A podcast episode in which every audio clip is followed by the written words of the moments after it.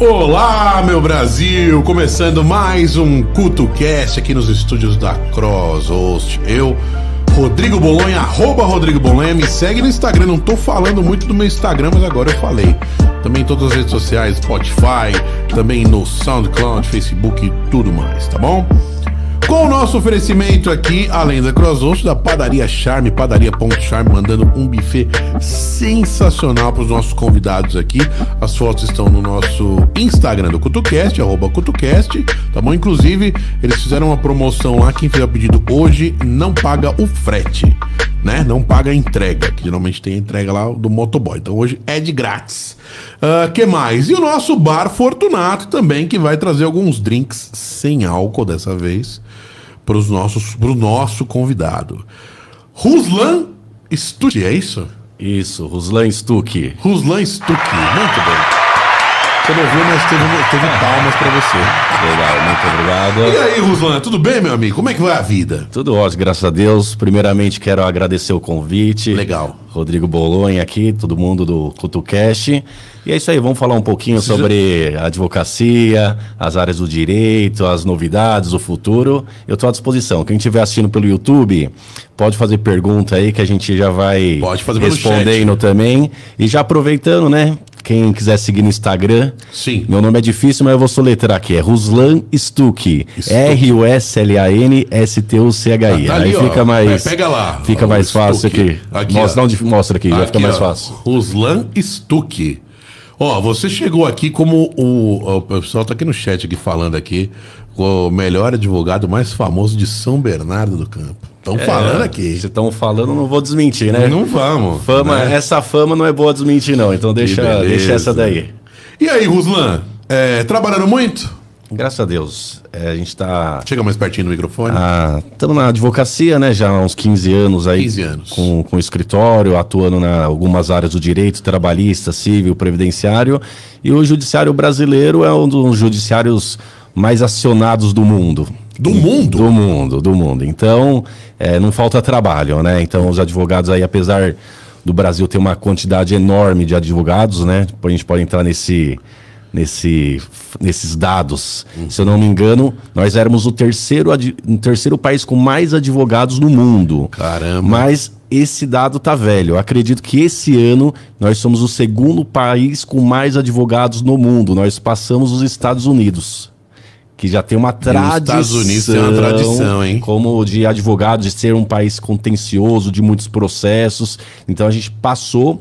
E se você for pensar ainda de advogados per- por pessoas. Se o- os Estados Unidos, eu não sei falar a população dos Estados Unidos, mas eu acredito que seja na base de 300 e poucos milhões. Então vai um terço a mais que o nosso, 50% a mais que o nosso. Então a gente, por- proporcionalmente por pessoas, é um país que tem muito advogado e aciona bastante a justiça. Lá, quando eu fui pra, pra Miami, tem até outdoor, né? The car accident. Teve um acidente de carro, ligue pro advogado e tal. Aí você percebe que realmente é, é popular. É popular. Mas e aí, por que, que a gente precisa de tantos advogados? Falta amor pro povo? Pra não processar tanto um ou outro? Pergunta difícil, né? É, Essa pergunta acho que é histórica, né? É, Não tem né? como responder facilmente. Mas isso tem uma cultura, né? Igual a gente está falando dos Estados Unidos, tem essa cultura de processo, tudo Uhum. e até cada vez mais, né? Em relação até dano moral, você vê o dano moral nos Estados Unidos é algo crescente, algo muito processual, de contencioso. As pessoas não que gostam, mas elas sentem esse direito de processar. Então tem essa cultura. Se eu não me engano, de, de cor do Brasil, só para você ver a quantidade de processo, acho que no judiciário brasileiro nós estamos na, na faixa de 76 milhões de processos. É, meu amigo. Então, aí cada você vê é uma quantidade muito alta, por isso também precisa, como na justiça, em regra geral, precisa de advogado. Por isso também tem uma demanda alta aí, uma grande quantidade de advogados. É, não é fácil, não. E as faculdades continuam formando dúzias de advogados, né? Milhares de advogados, Brasil inteiro, né? Acho que, é, inclusive, em questões de faculdade, sempre é, os cursos mais populares, talvez assim, num geral, não sei se ainda hoje, mas assim, vamos dizer, tradicionais seria direito, engenharia e medicina. É, acho que a Né? administração também. entra administração. bastante, Acho que a medicina foge um pouquinho justamente pelo. Chega mais perto do microfone. É, a medicina foge um pouquinho justamente pela. pela pelo ônus né, financeiro, é uma faculdade muito Cara, cara. né? Então acho que os cursos mais cru- cru- é, cursados aí, administração, e a administração foi perdendo espaço para o direito. Muita gente não, não sabia o que fazer, fazia administração e hoje entrou na linha do direito. Então é uma das faculdades mais cursadas. Tem que ver de a maneira positiva, né? Analisar isso de maneira geral, porque ver as qualidade, ver a qualidade do curso de direito também. Não adianta colocar no mercado advogados que não vão estar preparados aí para poder ajudar o próximo.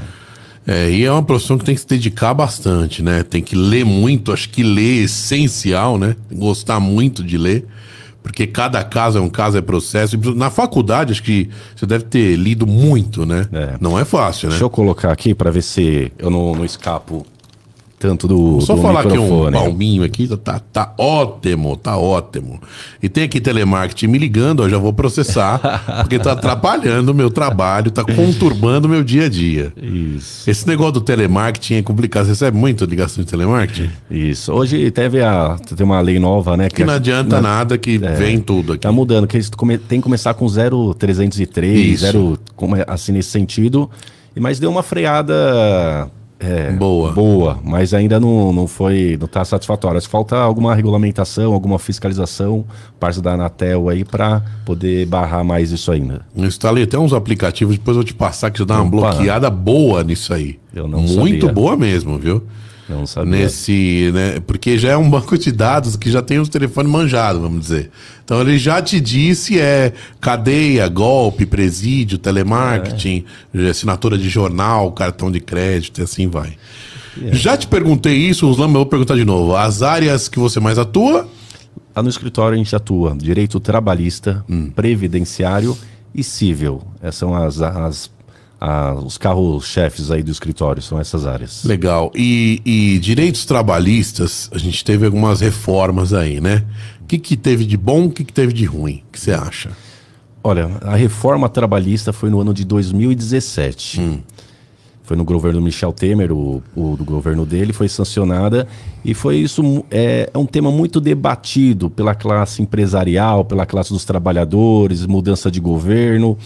Ao meu ver, ela teve um objetivo e esse objetivo não foi alcançado.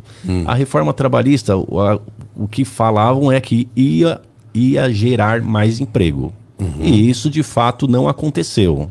Pelo mundo, pela tecnologia, por outros fatores, mas a reforma não gerou mais empregos. E ela teve uma flexibilização nos direitos trabalhistas falando de maneira geral contra os trabalhadores, né, e dando alguma segurança jurídica para a parte dos empresários que eu não acho, eu não acho errado, mas tirou muito direito dos trabalhadores. Com isso, a classe perdeu e está tá pagando até hoje. E outra, outros dados aí que, que aconteceram, né?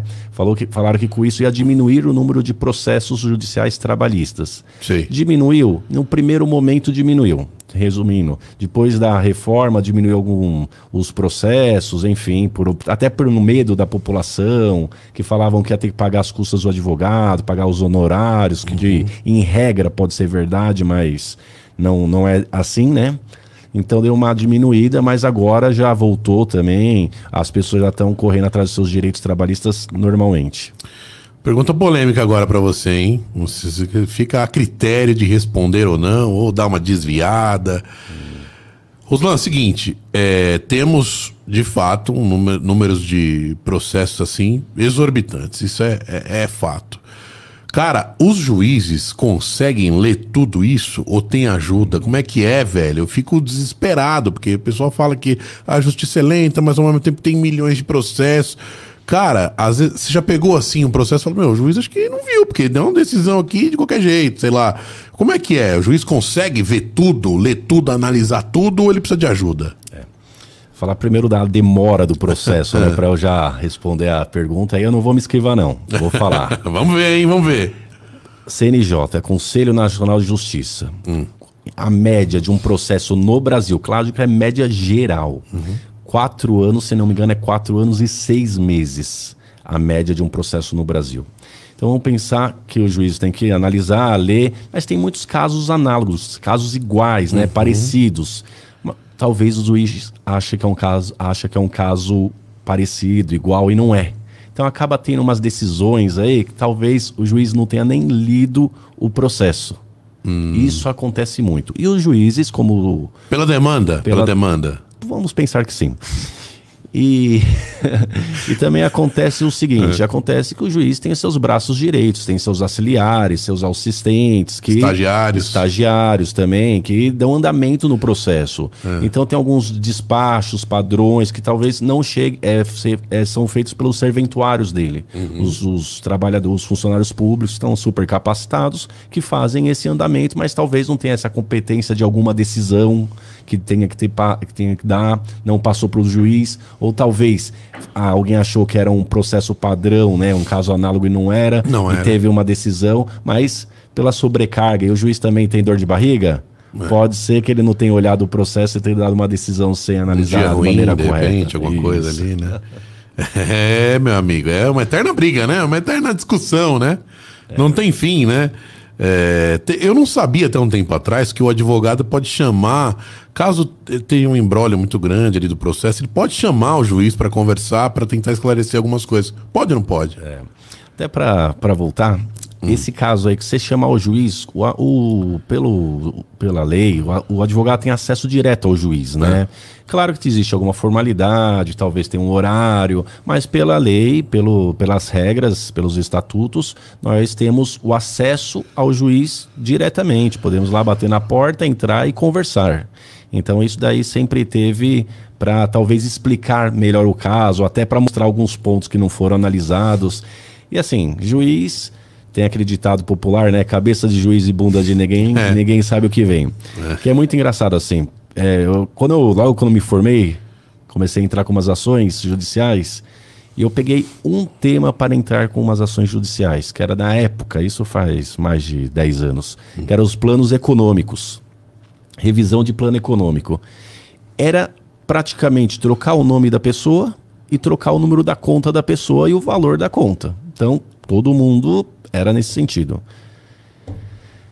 E então, sim, eu distribuí essa ação padrão. Eu acho que de primeira, de cara, eu já tive umas oito decisões diferentes. Então, cada juiz pensava numa coisa Difícil, hein? para você ver a complexidade do judiciário. Então, era o mesmo tema, o mesmo assunto, o mesmo enquadramento. Essa é a palavra do nosso papo, complexidade, né? Então, assim, para você ver a complexidade e a interpretação. Então, teve oito decisões diferentes. Eu distribuí mais de 200 ações dessas. Mas oito. Então, encaixei essas 200 ações nesses, nessas oito decisões. Então, cada um pensava de uma coisa. Tem uma que já indeferia, tem uma que já dava procedência liminar, que era tema debatido, teve, tem um que dava indeferimento da justiça gratuita, no mesmo caso dos outros, outros não. Então, só para você ver como a gente não sabe. Então, aquela famosa frase que o cliente chega na sua, na sua mesa e fala, é causa ganha? É, difícil, É difícil né? você sempre falar é. Nunca prometemos nada, nem pode prometer. Mas olha essa complexidade que talvez o outro lado não veja. Mas eu, como advogado, sabe o que eu responderia É. pro cliente? Porque tem que ser um pouquinho psicólogo também, eu acho. Falar, ó, É. da minha parte, farei tudo para que dê certo.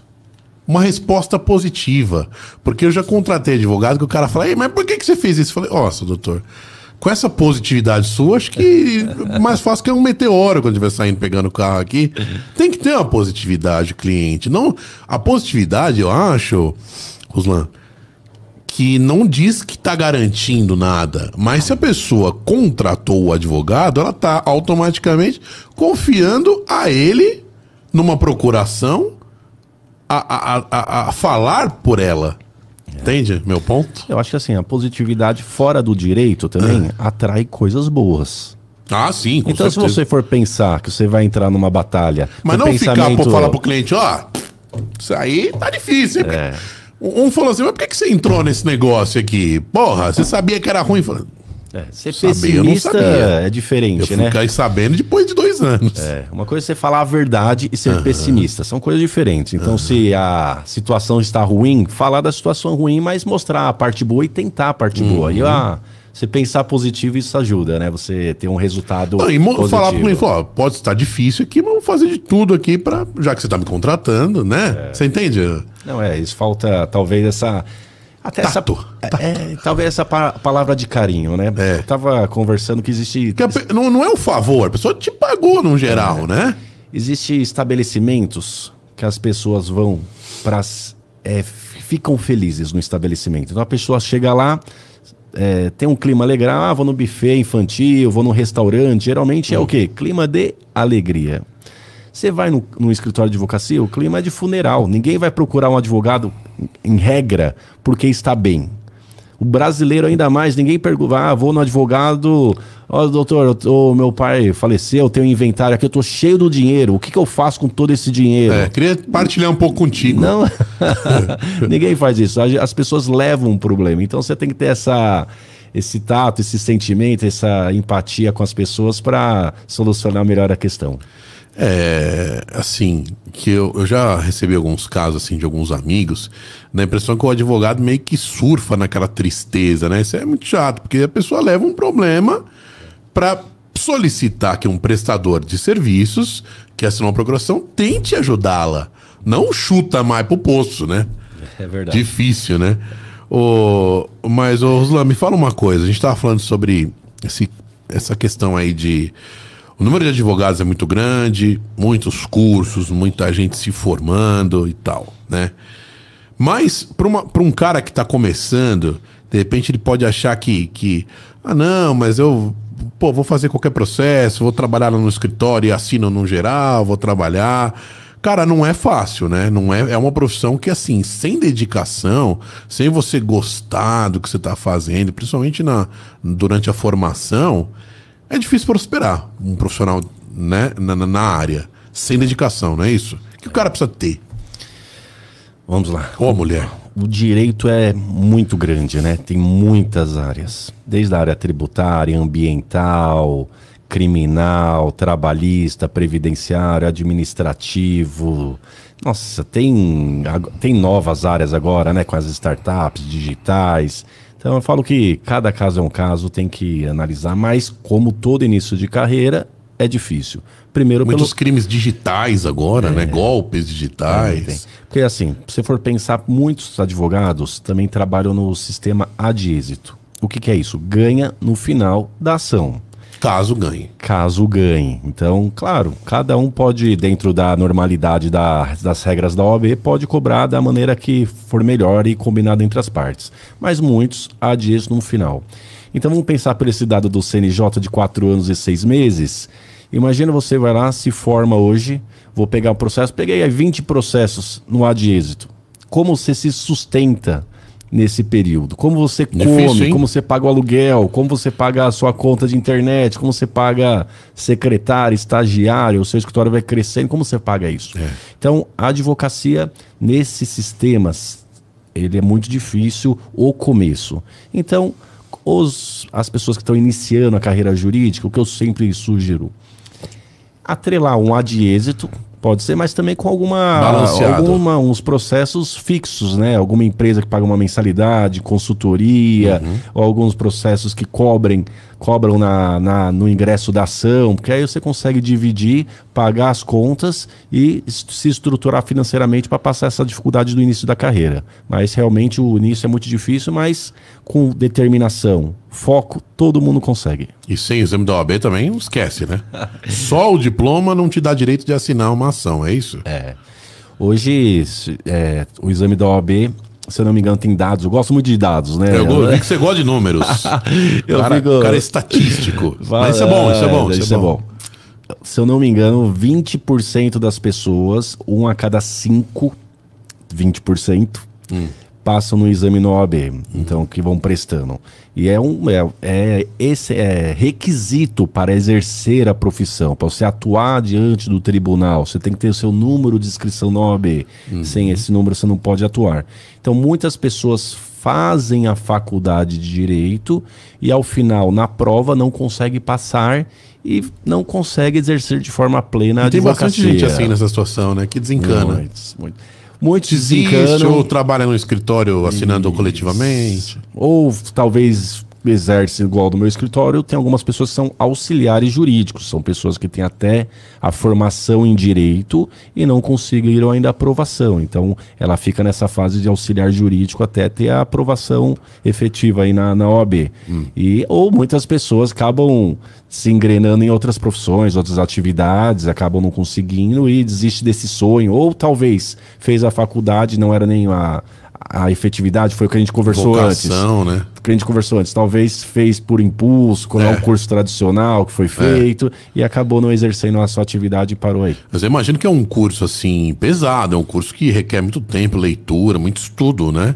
Principalmente questão de ler livros e etc, né? Ou não, outro errado? Não, certamente. Assim, como qualidade do profissional, você tem que ler livros, tem que estudar, interpretar, ver posições, mas o que vem ocorrendo no ensino superior nos últimos anos é a quantidade e não qualidade de ensino. Então, se você for pegar muitas instituições de ensino, eles querem número, fazer aprovação e a qualidade da, da faculdade é muito ruim, por isso que também reflete nesse baixo índice de aprovação da OAB. Então Sim. está muito atrelada a isso, atrelado a isso. Oslan, você tá famosão aqui, tem uma galera no chat aqui, é. velho, mandando beijo para você. Aqui, ó, Tânia Bragança, mandou parabéns, doutor. Anderson Rodrigues, esse cara é fera, excelente profissional e amigo. Você acha que o advogado tem que ser um pouco amigo do cliente? Ou tem que dividir a, a coisa? Depende, né? Olha, acho que tem que ter a empatia pelo cliente, é, né? né? Você se colocar na situação, falar a verdade, ser transparente. Isso é, é o princípio básico. Já topou com um cliente muito grosso que você meio que desistiu de trabalhar com o cara? Olha, eu sou. Eu falo que eu sou comerciante, eu gosto, né? Nasci é. de. Sou filho de comerciante. Então, você desprezar um cliente não, não faz parte da, da minha regra do jogo. Mas. Mas. tem uns que fal, faltam um bom senso, né? Tem uns que fica difícil, realmente né? fica difícil a interpretação, ou só quer pensar no próprio umbigo, não vê o outro lado, não te entende. Aí, não cara, entende que perdeu, cria, às vezes. Pra falta de educação, aí sim esses clientes não, não fazem parte aí do, da lista. Mas acontece, né? Infelizmente. Acontece. Acontece, acontece. Né? Mas eu te paguei, pá, né? É uma loucura, né? Acontece bastante. Às vezes a, a gente ganha, como também a gente perde, né? Faz parte, né? Sim, sim. Ó, é, vereador Afonso Torres e equipe na audiência. Conhece ele? Conheço, um grande amigo meu. Um abraço, Afonsinho, vereador lá de São Bernardo. Um abraço para você. Amanda Bramo aqui mandou. Cara, tem uma galera aqui na live, viu? É, Carolina Stuck. Ela ah, falou que ama você. Que ah, coisa, né? Ainda bem. Eu acho que talvez, eu desconfio que seja sua esposa. É, ela mesma. Um beijão pra ela também. Foi só desconfiança, viu? É, Carlos Paixão, Doutor Stuck é, Sidnela Bardar, ó, galera aqui, Michele Lima, melhor advogado. Você vê, a melhor propaganda é o boca a boca, não é, meu amigo? Ah, isso é verdade. Né? Isso daí, claro, hoje em dia tem a internet, as mídias sociais, mas o advogado ainda ele vive da indicação e do cartãozinho. Então hoje existe o cartão digital, existe o WhatsApp aí facilitar, mas nada como bom e velho cartão de visita e a indicação boca a boca do, dos clientes satisfeitos. Sim. Ah, eu acho que, como, como qualquer coisa, né? Como qualquer coisa. Inclusive, é, vamos receber agora os nossos drinks aqui. Pediu, o doutor pediu aqui. vamos receber aqui os nossos drinks aqui. Vou até tirar aqui, ó. Que eu não lembro qual, quais que foram aqui mais. Já, você lembra? Qual que foi? Obrigado. Ô, oh, meu brother, muito obrigado. Qual que foi mesmo o drink? Esses dois aqui? Tropical e esse aí é o Triunfo. Tropical e o Triunfo. Quem quiser olhar as fotos, pode olhar no Instagram lá do Bar Fortunato, né?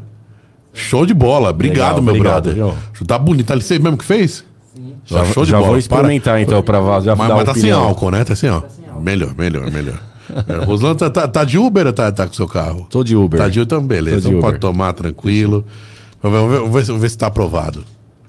Aprovado? Tá, tá aprovado. Vou tomar sim. aqui, vamos ver aqui. Não vou derrubar o microfone, não, calma. Hum. Bom, hein? Bom, muito bom. Ó, vou consertar aqui, né? Que senão a OAB me mata. Imagina o advogado dando uma entrevista e bebendo álcool. Como é a imagem do advogado em relação a isso? O meu está sem álcool. Estão os dois, tudo sem, sem álcool. álcool. Tudo sem álcool. Sensacional, meu brother. Obrigado, viu? Show de bola. Claro, sem álcool, sem álcool total, sem álcool total. Mas, de qualquer forma, o doutor não está no horário de trabalho, né? Vai- já finalizou o dia hoje Já, ou ainda já. vai trabalhar? Não, já finalizando, já finalizando. Finalizou mais cedo em, em função do podcast. Sim, sim. Né? Agradecer. Cara, é, é, me fala uma coisa. É, você consegue, de- é, assim, quando você, é, desligar em casa da, da- da profissão, dos problemas e tal? Ou você assiste um filme e fala, putz, eu tenho que fazer isso, tenho que fazer aquilo. Você consegue dar uma relaxada? É complicado, né? Porque Perguntas polêmicas. Você achou que ser só a fácil? gente, como ser humano, absorve os problemas dos outros, né? Isso é a grande dificuldade do é ruim, advogado. mas... De você não levar aquele problema para sua casa, você saber acabar o horário de expediente, acabar aquele problema. E hoje, assim, tem um problema muito grande que é o WhatsApp, telefone. Então, de vez em quando você está na sua casa, não é agradável, mas de vez em quando muitos clientes fora do horário de serviço acabam te ligando, acabam falando dos problemas, novos problemas. Então, acaba que você não consegue desligar 100%. A esposa fica brava? É. Fica. Aí, ó. Mas a gente treina um pouquinho pra acabar o horário comercial, você desligar isso e começar a sua vida pessoal, né? E os problemas voltarem no outro dia. Não é fácil, não. Ó, é, um tempo atrás, um amigo meu que tinha empresa. O que, que era empresa? Puta, não lembro. Eu sei que tinha estoque, né? E os funcionários andavam muito por estoque, estoque com câmeras. O que aconteceu? Ele flagrou um furto mesmo de equipamento, eh, de produtos, no caso, no estoque. Aí ele mandou o funcionário embora por justa causa. Eh, o funcionário colocou na justiça, e mesmo tendo o vídeo do furto, o juiz na época lá ele contou pra mim que ele disse que não consideraria ah, vídeo como prova e deu a causa pro funcionário. O que, que você acha de um negócio desse? É. Acho que eu, eu sempre não gosto de dar, falar em casos específicos, porque eu tenho que, pra olhar- esse caso específico, analisar, né? eu vou analisar o processo. Eu vou falar sobre o tema justa causa do trabalho. Esse caso, certamente, a empresa agiu de modo correto, dando justa causa ao empregado. Mas a justiça considera foto ou vídeos ou ainda não? Como é que tá isso? Isso. O juiz. Existe provas. O que é provas? Existe prova testemunhal, documental, vídeo é prova. Prova cabal. É, então assim, se for uma prova efetiva, sim, é, é considerado sim, ainda mais se tiver junto aí o acompanhamento de testemunhas provando o fato. Então a empresa agiu corretamente. A empresa agiu corretamente. Hoje em dia, até sai um artigo meu, depois eu vou passar, falando sobre justa causa é, no, no ambiente do trabalho. Como que pode ser aplicado e como que é aplicado uma justa causa.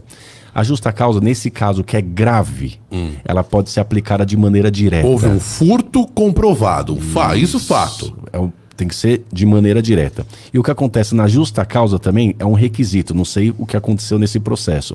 Quando você tem uma- um fato de justa causa direta, você não pode perdoar, por exemplo, o funcionário, deixar ele trabalhar mais dois, três, quatro, cinco, seis dias e depois mandar ele embora. Ah, a tá. justa causa tem que ser na hora. Então, a empresa ficou sabendo, naquele dia, tem que pegar a pessoa e mandar embora nesse dia. Eu vejo muita reversão de justa causa na justiça justamente por isso. Uhum. A empresa perdoou, depois de um mês, dois meses, o patrão brigou com com o raiva funcionário de de novo. novo, aí vai lá, mandou para aquele fato. Hum. Então, tem esse, pode ser que tenha acontecido isso, ou algum caso parecido. Sei.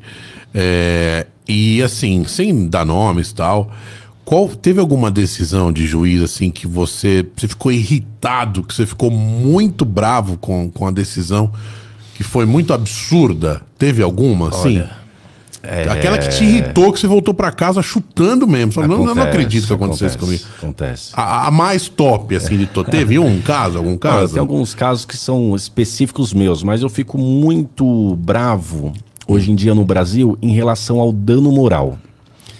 Eu gosto desse tema, né? Dano moral. Acho que nos Estados Unidos ele é levado muito a sério e no Brasil é levado muito pelo judiciário como um enrique- enriquecimento ilícito, ilícito não, enriquecimento da parte que é algum dinheiro em relação ao caso, né?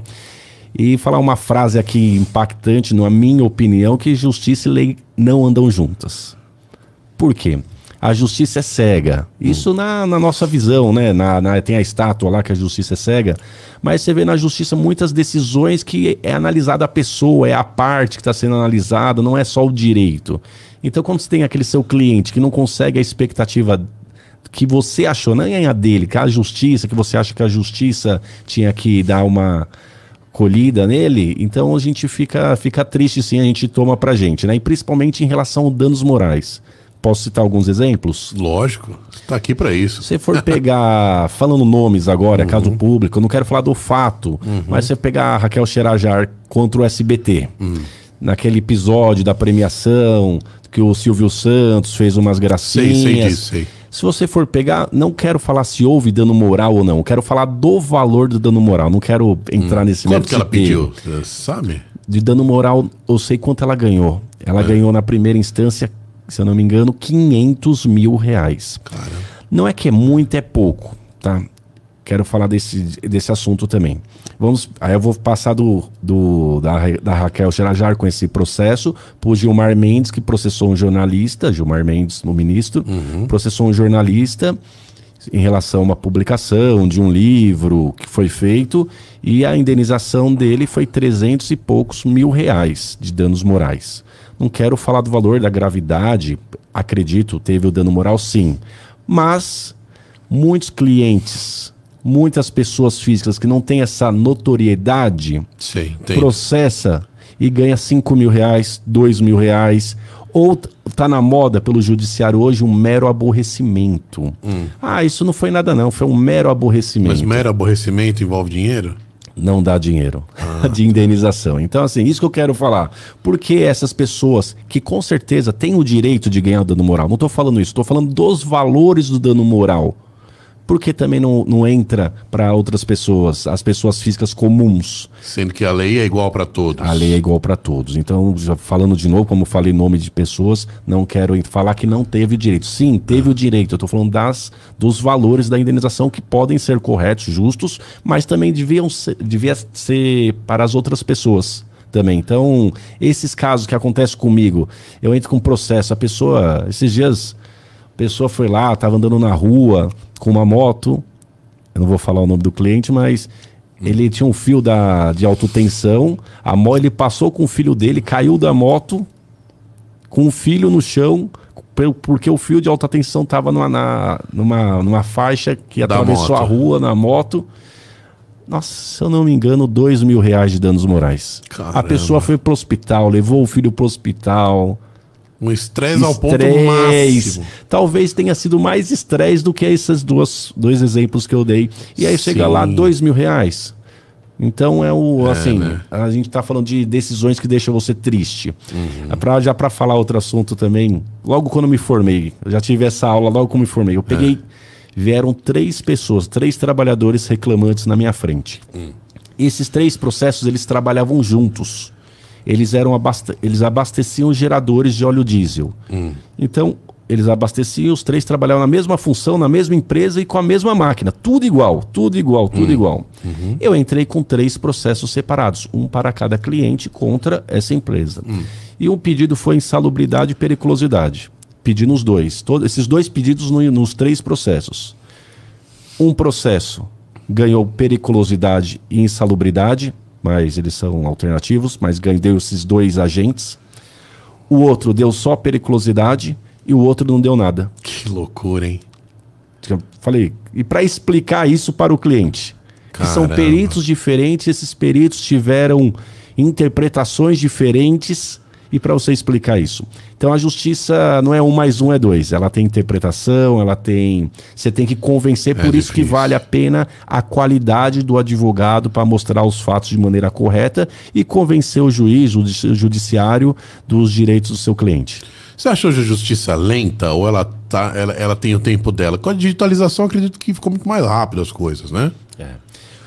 Hoje tá, tá mais rápido, sim. Se for pensar a média duração de processo, hoje está bem mais rápido, tá, tá estruturado. A gente teve a abertura de alguma, alguns órgãos aí, mais varas do trabalho. E a digitalização deixou muito. O processo eletrônico facilitou muito nessa parte de o processo ser mais rápido. E tá vindo a nova onda aí, vamos ver com, como se vai ficar ou não, não teve uma decisão efetiva das audiências online virtuais, né? Uhum. Ou telepresenciais. A, vamos ver pós a pandemia. Pós pandemia. Então isso também deu uma efetividade é mais rápido. Mais né? rápido, porque você pensar, você consegue fazer uma logística melhor, você consegue desempenhar as, as atividades de maneira mais rápida. Então, o judiciário tá, tem, tá, tende aí a diminuir cada vez mais o, a tem, o tempo de demora dos processos. Falar em rápido, falar em lento, existe um tempo para processar? Exemplo, é, vai, você saiu do seu emprego, mas depois de um ano você decidiu processar. Ou uma quebra de contrato numa área civil, qualquer coisa, depois de, sei lá, um, dois anos, eh, tem que processar de forma imediata? Existe, não existe isso? Qual que é a tua experiência sobre isso? O que acontece? existem as áreas dos direitos, os temas do direito, né? E cada tema tem um prazo prescricional, o prazo para ingressar com ação. Sei. Então, cada caso é um caso. Vamos pensar, primeiro vai no trabalhista. Uhum. Quando a pessoa sai da empresa, em regra geral, dois anos para ingressar com processo trabalhista. Tá. Vamos para a área civil, indenização por, por danos materiais, morais, três anos para ingressar com ação. Em regra geral, cobrança tem vários aspectos, mas pensando em uma ação básica de cobrança, cinco anos para ingressar com ação. Então, cada tema tem um prazo prescricional para ingressar com ação. É muito importante, geralmente, consultar um advogado para não perder esse direito. E essa questão que você levantou agora há pouco, doutor, sobre é, consultoria, você recomenda às empresas ter uma uma consultoria jurídica permanente ou vai depender muito? Como é que é isso? Olha, eu acho essencial a consultoria da é, empresarial, né, da empresa. A gente, os brasileiros, né, tem muita muita é o costume, nossa cultura de só procurar o advogado quando tem a dor de barriga. Uhum. Quando tem o problema e nunca para evitar o problema. Claro que isso está mudando, mas é muito interessante as empresas terem uma equipe, ou terem uma consultoria, ou terem alguém de confiança nessa área para prestar as devidas orientações. E com isso, certamente, se for botar na ponta do lápis, no fim, você está economizando do que gastando. Uhum. Doutor, é, de forma geral, nem, nem sei se estou perguntando uma besteira, porque eu não, não sou advogado, né? Hum. Mas aqui eu vou perguntar como uma pessoa, como uma pessoa leiga, né? No máximo como um jornalista, mas jornalista também não, não fez direito. É, todo mundo tem direito de processar qualquer coisa, no geral? Tipo hum. assim, você viu algo na televisão que você acha que infringiu tua moral. Tem direito de processar a Rede Globo, sei lá nós temos leis, né, né? As leis norteiam o que o cidadão estabelece ou tem que fazer, onde ele pode caminhar. Hum. A lei, lei é para isso. Se infringiu a lei, certamente você pode buscar o seu direito. Mas não vamos pensar assim genericamente, né? Eu tô, uhum. Fui humilhado até a televisão, de maneira de falar erga homens para todo mundo, não tem que ter um caso específico. Se você se sentiu lesado, foi prejudicado e tem o direito, certamente pode processar. Quer dizer, e se a pessoa processar por um tema assim muito banal, ela, o processo tem volta, é reconvenção que fala, né? Volta para a pessoa, não tem isso, não? É. A reconvenção é quando você processa, o A está processando o B, mas o B também pode processar o A. Então, um vai processar o outro, você faz uma reconvenção no, próximo, no próprio pedido. No judiciário brasileiro, o que acontece? Vamos falar na, na esfera civil, porque a uhum. esfera trabalhista tem muitas particularidades. Se eu entrar com ação contra o Bolonha, ah, então uhum. vou processar você. Eu entrei com ação, perdi o processo, eu vou ter que pagar para o Bolonha custas honorários advocatícios do seu advogado. Uhum. Então tem essa represália aí justamente para ninguém ficar entrando com ação sem nexo. Entendi. E tem muito, né? Tem muita ação, né? Sem, sem nexo. A gente vê, às vezes, na internet uns casos meio doidos, né? É. A gente está falando. Geralmente o, a gente fala que o advogado é o primeiro juiz da causa, né? Uhum. Então você, até pelo estatuto da OAB, você não pode pegar ação que nós chamamos temerárias. O que, que seria? Ação sem nexo, ação que não tem viabilidade, ação que não vai ganhar, não que não vai ganhar, mas não tem nada tem, não tem, ver com o Michel Isso. Temer, não é temerária, porque nada disso. Ah, o que, que, seria temerária? É, então que não, ah. que não tem base legal. Uhum, tá. Então essas ações não podem ser ingressadas, isso é proibido até. Aí tem que ter o filtro do advogado para não entrar com essa ação. Ele pode ser até punido caso é, constate aí que não houve uma, uma irregularidade. O doutorino na área civil, é, durante um embrólio de um processo, independente da, da fase que ele está, sempre o, o réu, né, quem foi, é, tem direito à defesa. É. Sempre. Sempre, sempre. O judiciário. Na, na... Mesmo que esteja em segunda instância. É, o processo, ele tem o contraditório. Isso está garantido na nossa lei, na Constituição, Constituição Federal. Então todo mundo tem o direito de se defender. existe o momento correto da apresentação da defesa no processo. Então a pessoa, todo mundo, todo réu tem o direito à defesa. Hum. A qualquer momento? Não, no momento correto. No momento correto. Então, o judiciário tem um código, o processo tem, tem, é regido, né, geralmente é pelo Código Processo Civil. Ah. É, o código tem um código de processo penal, então é assim. Mas quando está na segunda instância, a sentença está proferida. Quando tem a sentença proferida na primeira instância, geralmente foram colhidas todas as provas necessárias para dar o julgamento uhum. e teve a sentença. Nessa sentença cabe recurso da parte que perdeu, que também pode se considerar uma defesa, recorre para o tribunal para ter a mudança dessa decisão da primeira instância. Então é uma nova chance aí de, de ter um provimento, de você conseguir o seu direito. E o caso do Lula, posso perguntar? Pode. Né? e aí, ele foi absolvido ou ele foi anulado, aquele processo? É. O que aconteceu? Você leu alguma coisa sobre isso? Também posso estar fazendo uma não, pergunta. Claro. O Lula na, na, esfera criminal não é minha área, mas é um, como é um caso que teve repercussão, repercussão nacional. geral, nacional. Uns falam que um é... negócio, outros falam que foi outro. Então, assim, o caso do Lula é o, é, o que acontece foi, primeira instância, um juiz singular, 1 a 0 que teve o provimento do. teve a procedência, né? Hum. Tribunal, três juízes consideraram também que ele estará culpado, teve a, a, a, pena, também teve pelo STJ e chegou no STF anula, a falaram que anularam todos os atos. Então, As sentenças. A, tudo, tudo. Então o processo voltou na estaca zero. Como... O processo deixa de existir? Não, não. Ele continua existindo, mas ele foi anulado e vai, vai voltar aí para ter a instrução de maneira correta. Mas enfim, como esse, esse é um caso em potencial, um caso uhum. muito muito diferente, né? Uhum. A gente deve estar falando da justiça, que a justiça é cega. Uhum. Então, isso daí você vê recurso até para o Tribunal de Haia para ver para ver se tem alguma mudança. Teve, teve, Te, teve esse processo isso. Teve, teve, isso? Teve, se eu não me engano, teve sim. É, Algum que loucura, recurso é comunicado à corte só para ver se quebra direitos, enfim. E quando que chega um processo nesse tribunal de é, na Suíça, não é? Eu acho. Eu não lembro. Também não lembro. Acho que é na Suíça. Para chegar lá, demora, hein? Tem que ser uma coisa muito excepcional, né, doutor? Tem uma coisa notória, né? Então, como a justiça é cega, não, não vai para todo mundo. Mas acontece alguns casos que são denunciados nesse tribunal. Caramba, que loucura. Bom, é, tipo assim, a primeira instância é, é onde são colhidas provas. O que, que é a primeira instância? De um processo civil, vai? Vamos lá. Primeira instância, juiz singular, geralmente na sua cidade, na sua comarca, né? Não é nem na cidade, na comarca do processo. Você entra com o processo, a outra parte é intimada para apresentar defesa, e é a, a partir dessa defesa o juiz vai olhar para ver o que tem que fazer.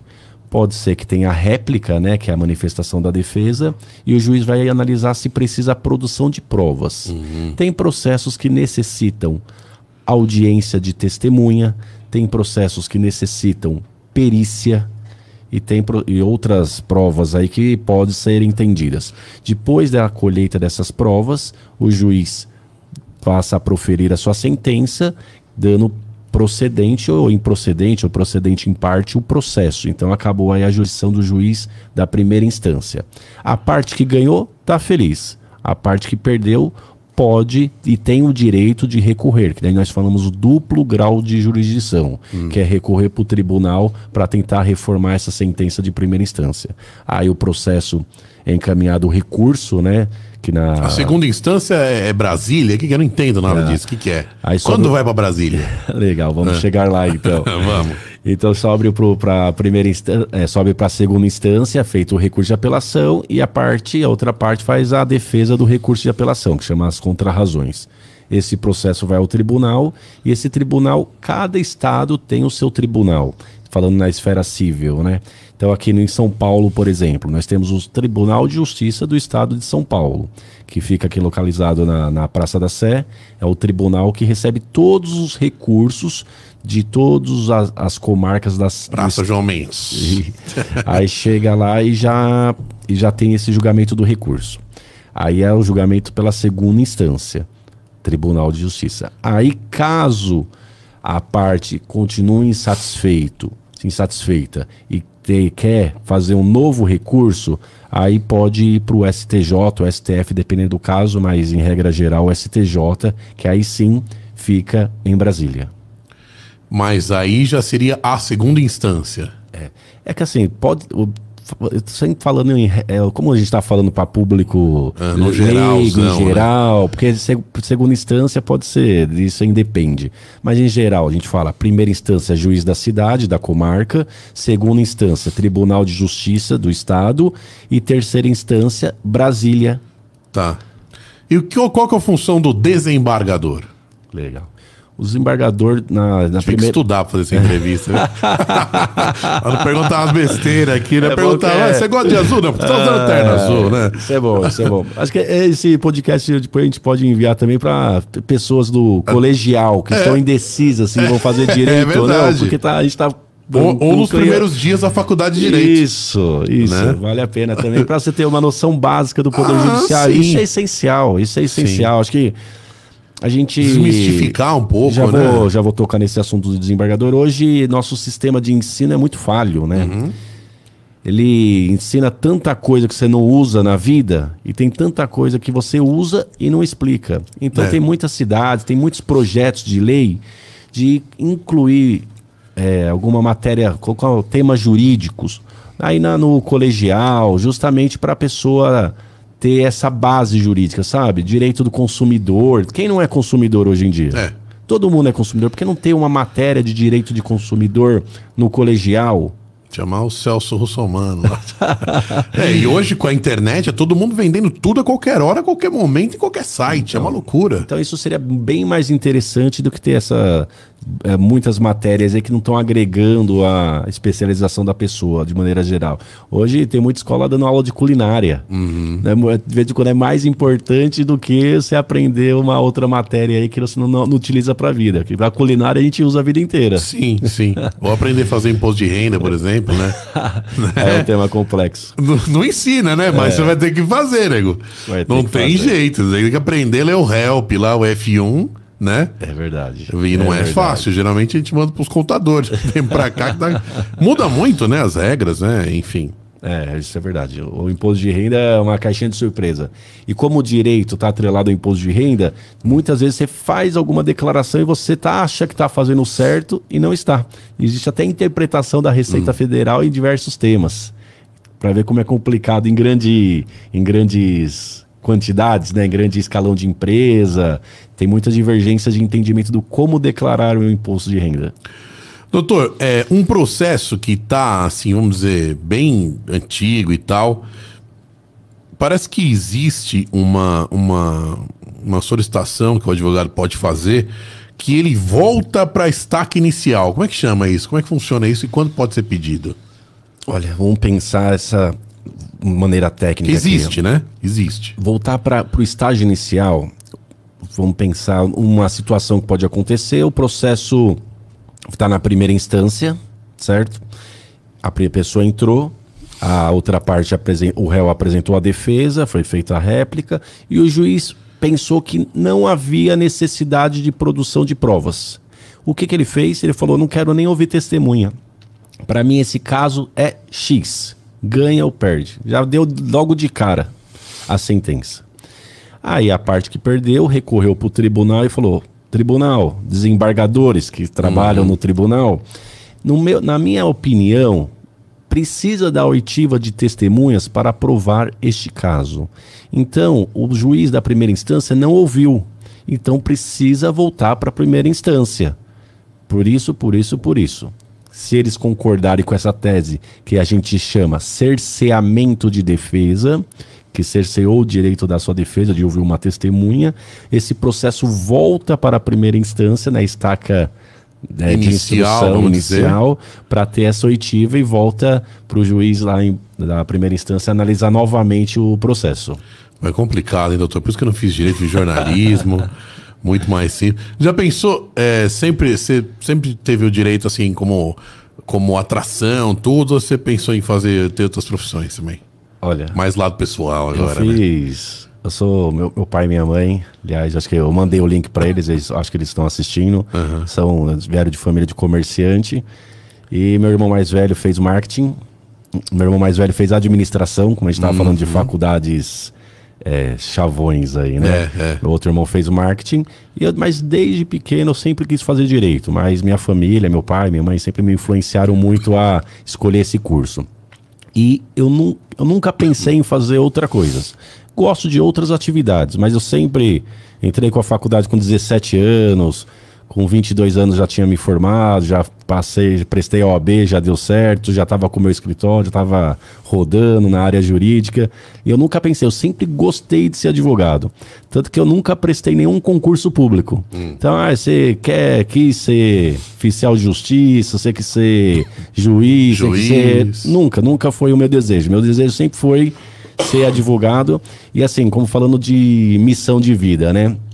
Eu sempre gostei, eu sempre gostei de ser advogado de pessoa física e trabalhar contra geralmente as grandes empresas, meio que essa função social também em relação à, à sociedade. Então, sempre atrelei nesse sentido, e sempre gostei da advocacia. Como é que fala a palavra? É um. Um ideal, né? De vida, seria isso? Ideal. Hoje a gente, hoje falando um pouquinho do escritório, nós temos escritórios, nasci em São Bernardo, moro em São Bernardo, estudei em São Bernardo. Falaram que você é o melhor de São Bernardo aqui, Aí, velho. ó. Tô falando aqui, ó. Mandar um abraço para os meus amigos, colegas. Rafael DRS, um grande abraço, querido doutor Stuck, muito orgulho do grande profissional que se tornou sucesso para todos. É, a galera deve conhecer um ou outro aqui. Conheço sim. Cláudio Carvalho, Ércio Gospel, Gilberto Lemes, ó, a galera entrou em peso mesmo, hein? Opa, quero agradecer a todo mundo que entrou no, no YouTube, meus amigos estão comentando os nomes aí. Um abraço para todos. E certamente todas essas pessoas fazem parte aí da, da minha vida também, minha vida profissional e pessoal. Posso fazer mais uma polêmica? Claro, Mas aí manda. pode, pode complicar o- perante os seus outros colegas advogados, hein? Posso mesmo? Posso, tô aqui para isso. Vamos lá. Doutor, se o advogado quiser hum, ser um mau caráter com o cliente, não tão honesto, ele consegue? Se ele quiser. Olha, Em questões de cobranças. eu falo aquele ditado, como em toda profissão, existe os- as pessoas que não trabalham corretamente, né?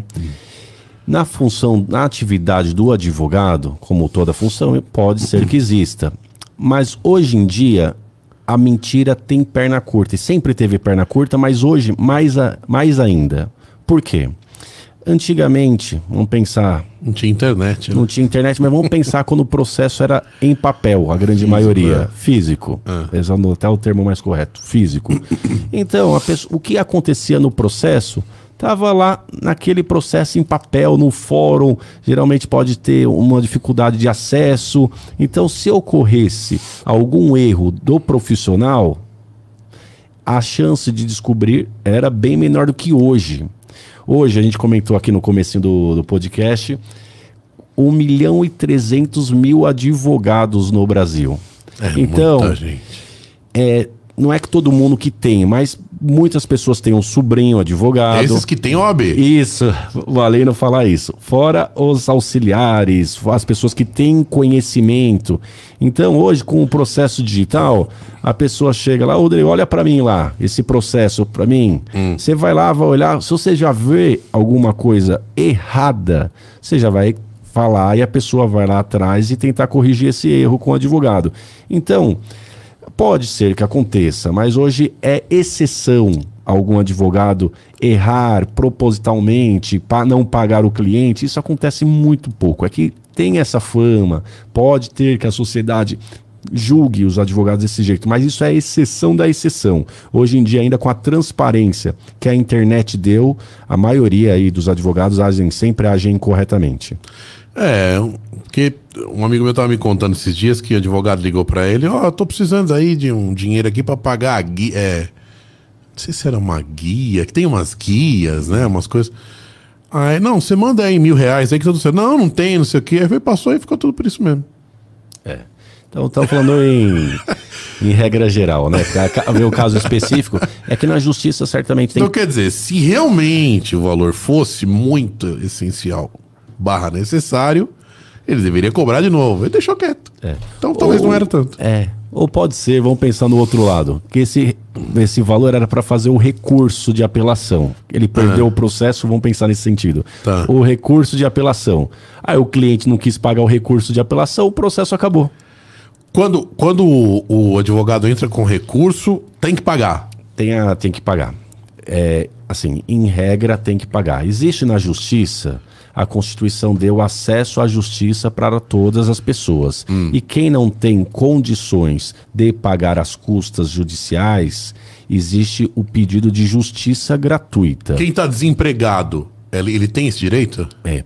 Vamos lá. Esse pedido de justiça gratuita é para pessoas que não têm condições financeiras de arcar com esses custos do processo. Então, se a pessoa está desempregada e não tem condições financeiras de arcar com esses custos, a justiça ampara ele e não precisa pagar para ingresso da ação e não precisa pagar, teoricamente, para um eventual recurso.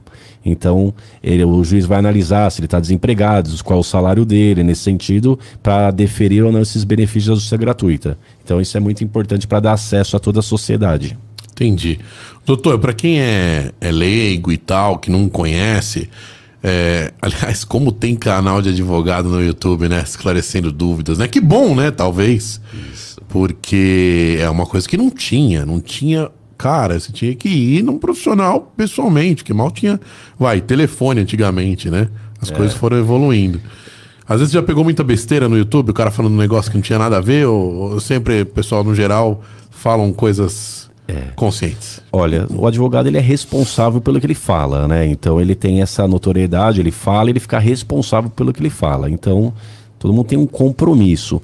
E como na advocacia, no judiciário existe entendimento, pode ser que o advogado está falando um entendimento minoritário, que seja uma porção pequena do judiciário que entende, ou até seja revertido isso no tribunal, ele está falando isso como se fosse verdade absoluta.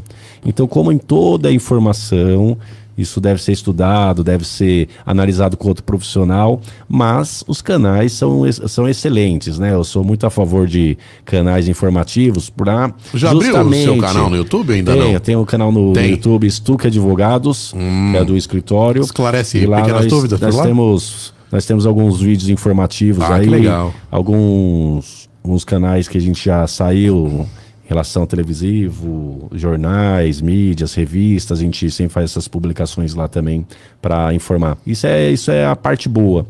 Também como projeto para a sociedade, missão divina, então nada melhor que você orientar as pessoas, também em relação aos trabalhadores, em relação aos, aos aposentados, pensionistas do INSS, que você uhum. vê que é uma população geralmente mais carente, que necessita de um benefício previdenciário, e isso esses canais de comunicação são essenciais. Doutor, tem uma outra pergunta polêmica aqui. É, dizem que o advogado cobra de acordo com a cara do cliente. Isso é fato ou é fake? Ah, o cara chegou de, de Audi, é mais caro. O cara chegou de Fusca, é mais barato. Como é que é isso aí? Ah, isso é.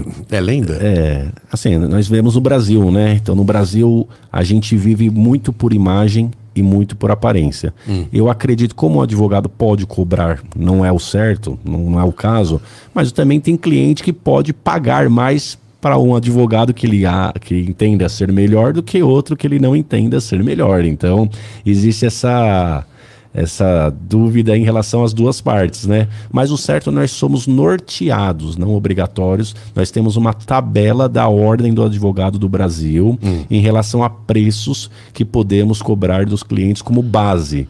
Então a gente não pode fugir muito essa da discrepância. Chegou umas polêmicas aqui, ó. A Tânia César falou: já paguei 12 mil reais para custo de um processo, a advogada que me assistia era estelionatária. Vixe, cada loucura, hein? É, uh, mandar um abraço para a Tânia, cliente minha, muito querida, a família também. E acontece isso, foi, foi o que a gente estava falando de profissionais não adequados, né? Mas esses profissionais não adequados. acho que quando ela fala estelionatário, que o advogado ou não fez nada, ou sumiu, é. algo do tipo, né? Aí quando eles Esse não negócio de advogado sumir é um problema, é. viu? É muito isso aí. É muito antiético, doutor. Esse é um negócio que não se faz com o cliente. É. Hoje, os profissionais inadequados, eles, nós temos um, a ordem Tinha dos advogados. lá. Mas tem. Tem? Quando você. É, aliás, deixar uma informação muito importante, né? Atenção, nós, galera.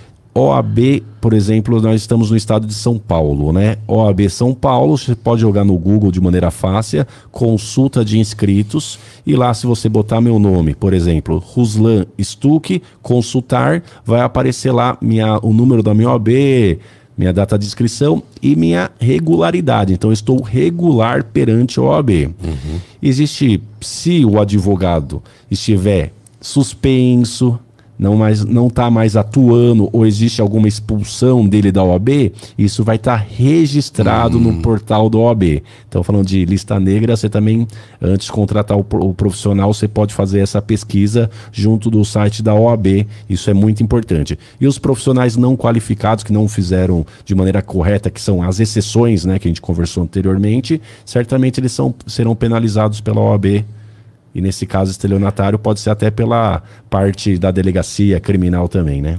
É, é, é aquela coisa. Mas, ah, doutor, eu acho que, assim, quem trabalha com a honestidade tá tranquilo, né? Acho que é, essa questão do, do advogado ele ter uma informação, ele sempre tem uma informação a mais, óbvio, a mais e mais esclarecida do que o cliente, que tanto, tanto que ele vai ter que explicar uma decisão e etc, né? Uhum. Nisso também vai a índole, né? Questão de índole, caráter e tudo mais, né? É. Eu tomo no meu Educação, escritório, né? eu tomo algumas medidas hum. para ter transparência no processo. Tipo? Quando o cliente procura a gente, ele otorga uma procuração. E nessa procuração tá que eu posso fazer acordo, transigir, negociar, enfim, dá para fazer nesse sentido. Mas no meu escritório todos os acordos são assinados com o cliente. Então eu nunca faço um acordo sem que o cliente assine juntos ou dê uma manifestação de ciência aquele acordo e concordância.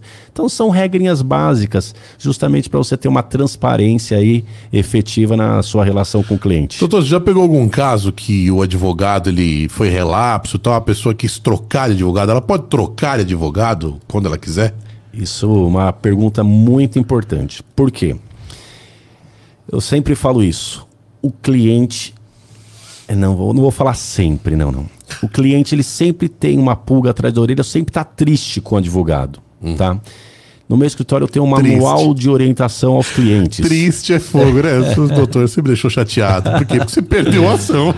E eu tenho uma, eu falo que cada caso é um caso, porque os clientes parece que eles rezaram a mesma Bíblia. Meu vizinho, meu parente, meu tio. Então o vizinho foi mais rápido, o tio ganhou mais e meu, todo mundo tem um caso que fala assim. Então por isso que eu falo cada caso é um caso. O cliente pode trocar de advogado? Se ele está triste com o advogado, não. Não, não é certo advogado. É. Ele não tem que estar tá triste. Ele pode estar tá triste com o advogado pela demora do processo, o que não é por culpa do advogado. É. Então, eu falo que tem que analisar cada caso um caso. Então, quando os clientes dos outros advogados vêm me procurar, eu, eu, não, eu, não, eu não, não me intrometo na relação deles. Eu falo que eles têm que procurar o advogado deles e tirar dúvida com eles, porque todo mundo vai falar lá que o, advog... o processo está demorando, que o advogado não trabalhou direito e como certamente Sumiu. alguns é. clientes falam de mim para os outros advogados. Então, assim, quando você recebe isso, você tem que analisar.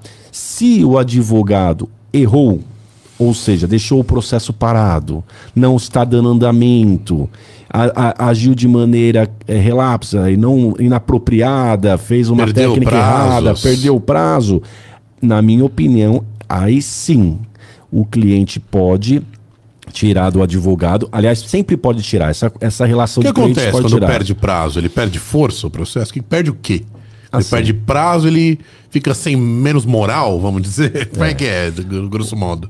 Então, só voltando, o cliente pode trocar de qualquer momento, mas adequado nesses momentos que o advogado fez coisas, Errado. fez atitudes omissas ou erradas. E vamos lá. Quando o, o- o advogado perde prazo, que também é exceção. Hoje em dia, nós temos, por exemplo, meu escritório tem sistema de monitoramento de prazos, tem controle de processo, tem double check. Menos, viu? Então Mais vamos, menos, vamos pensar que essas são as exceções. Conheço várias coisas que perdem também. Fala. Aí o pessoal.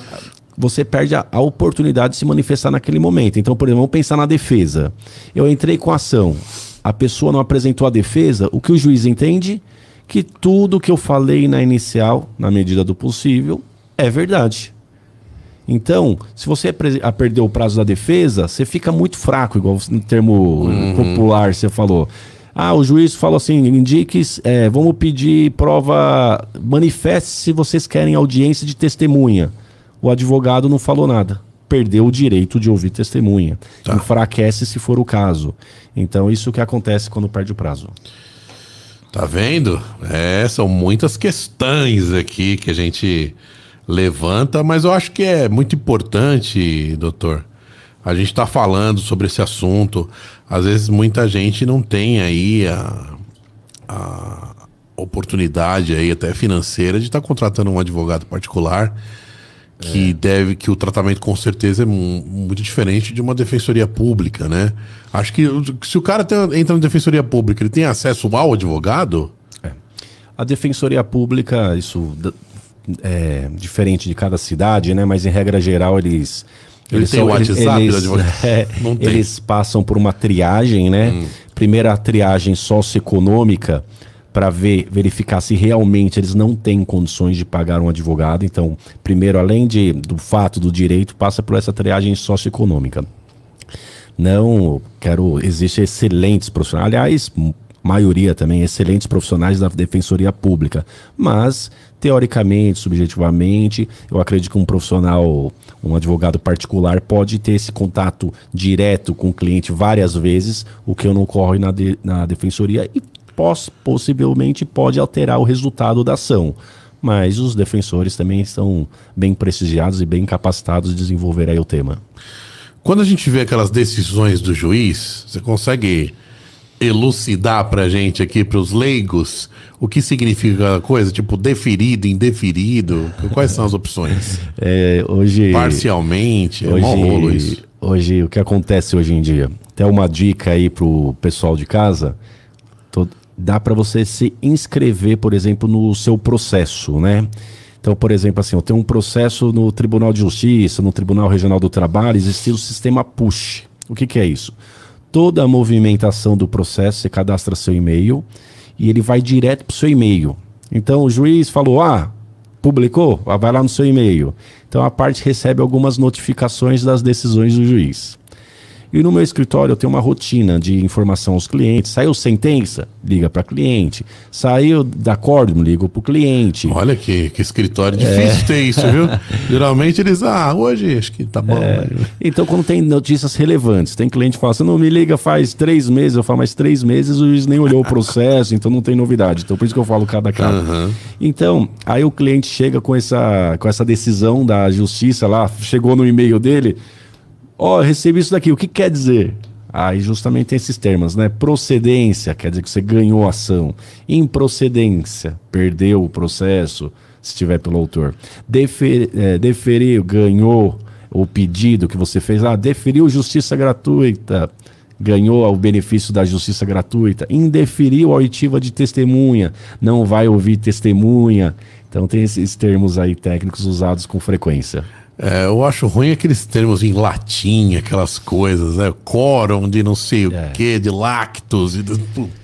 Hoje- O que, que tem isso aí? O que, que tem isso? É. Não é um português direto e reto. Eu, assim, tem muita cultura, né? Uma tradição na advocacia. Então vamos pensar até da parte de, de, de vestimento, né? Porque a gente tem que usar um terno, uma gravata. E isso tá mudando ao longo do tempo. Não sei se é benéfico ou não, mas está tendo essa mudança, né? Então, se for pensar se pensar antigamente, né, as pessoas, o, o vestimento dos advogados, hoje talvez esteja até mais informal que, que, que, que as outras pessoas. Mas é, e, e a parte desse, desse formalismo jurídico também está decaindo nas petições. Então, até hoje, os tribunais, eles, eles sugerem petições simples, concisa, direta, do que esses termos aí que rebuscados que de vez em quando só deixa a petição bonita e não, não esclarece muito. Então a tendência hoje, até dos novos advogados, é nessa corrente de facilitar essa interpretação e ser mais direto ao assunto. Show de bola. Esse é o doutor Stuck. É só elogios aqui, doutor. Isso é bom. É me- melhor do que qualquer pagamento aqui, um monte de elogios É, aqui. Significa que seu trabalho é bom. A gente fica feliz com o elogio, que eu falo que é uma profissão muito difícil de ser elogiada, É né? difícil mesmo. Porque justamente falta da interpretação da Achei curioso falar, sociedade. gente sempre tá triste com o advogado. Para não falar outras palavras, né? Bravo esse. Bravo. Então, é, a gente fala que essa, tem essa fama de, de, de bom advogado, isso é excelente e, e enaltece também. E a gente acaba vendo que a gente está no caminho certo. Sim, com certeza. Bom, é, quero agradecer aí a presença do nosso doutor Stuck aqui. Como que as pessoas geralmente chamam? Pelo primeiro nome, pelo, pelo Stuck, pelo Ruslan? Família Ruslan. Aí, profissionalmente, os clientes, alguns amigos, Doutor chamam pelo por Dr. Stuck. Muito bem. Da onde veio Stuck? De que país? Stuck é italiano, veio da família do meu pai. Aliás, um abraço para toda a família Stuck. Eu mandei lá no grupo da família também, que hoje eu estaria aqui. Legal. E aí, é, é italiano. Show de bola. Doutor, muito, muito legal o nosso papo. Acho que, é, como a gente estava falando, muita gente não tem, de repente, acesso à informação. E a internet está aí para esclarecer, elucidar as pessoas aí que, que buscam, às vezes, uma informação e não tem como pagar um advogado ou tá ali desesperado por alguma coisa. Se tiver uma pessoa que a gente ajudou hoje, eu já estou feliz, não é verdade? É, a gente estava falando de missão de vida, isso é excelente. E eu- eu- o que eu indico às pessoas, primeiro o conhecimento, hoje tem muitos assuntos jurídicos, vídeos, igual você estava comentando, né? Na internet que a gente pode esclarecer, não de maneira profunda, mas esse co- conhecimento direto aí é muito importante para viver em sociedade. Legal. Cê- é, O que, que você quer passar, doutor? O Instagram, o site? É, passa aí as suas informações aí pro pessoal. Legal. Primeiramente, quero agradecer o Rodrigo Bolonha pela oportunidade, CutuCast. CrossHost, a nossa padaria Charme, que também proporcionou pra gente Grande aí Ailton. um, um banquete. Grande Ailton. Isso, muito obrigado a todos pelo convite e a oportunidade de esclarecer essas dúvidas aí. E quem quiser acompanhar o meu trabalho, eu tenho no Instagram, Ruslan Stuck, esse nome difícil, mas coloca lá, vai aparecer. E lá eu tenho algumas informações jurídicas que orienta o cida- a população aí nessas matérias importantes. Legal. Obrigado, doutor. Até a próxima aí. Quando quiser voltar ao programa, se tiver algum tema ah, muito polêmico na mídia, eu vou te acionar para você esclarecer aqui com a gente, hein? Pode? Pode, pode, estou à disposição. Legal, doutor. Obrigado. É isso, obrigado a você. Show de bola, é galera. O CutuCast aqui é uma diversidade de assuntos. Temos aqui convidados dos mais diferentes gêneros. Pois é. Galera, ó, agradecer aqui, Estúdios Crosshost, também a Padaria Charme, padaria.charme, né? Ah, no Instagram. Muito bacana o buffet deles lá. Várias opções aí de guloseimas. Estão mandando aqui pra gente, tá achando maravilhoso. Daqui a pouco estamos com uns quilinhos até a mais, beleza? Eh, também o Bar Fortunato, né? Que manda aí os nossos drinks aí, cortesia para os convidados.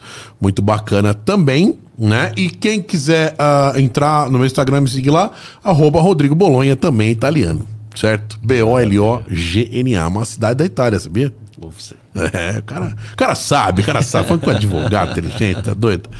E é isso, galera. Ó, compartilha o vídeo, sempre é bom. Sempre tem um amigo que, que quer saber sobre esse assunto. E os outros vídeos do canal também, tá bom? Dê like e valeu, grande abraço. Fui!